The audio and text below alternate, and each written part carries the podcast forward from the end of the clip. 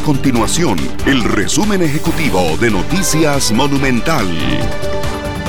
Hola, mi nombre es Fernanda Romero y estas son las informaciones más importantes del día en Noticias Monumental. Desde las 9 de la mañana un grupo de dueños de chinamos de zapote se manifiestan frente al Ministerio de Salud exigiendo que se les deje operar porque desde hace nueve meses no reciben ingresos. Este sector se encuentra desesperado porque, según explicaron, presentaron protocolos ante salud y ninguno se les aprueba, mientras tanto a otros sectores sí se les otorgó permiso de participar en los festejos populares de San José.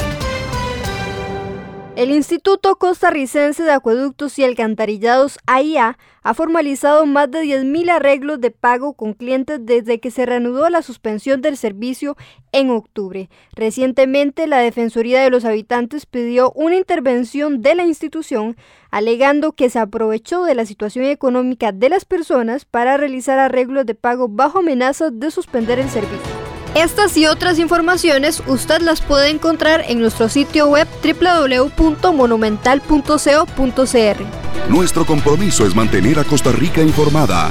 Esto fue el resumen ejecutivo de Noticias Monumental.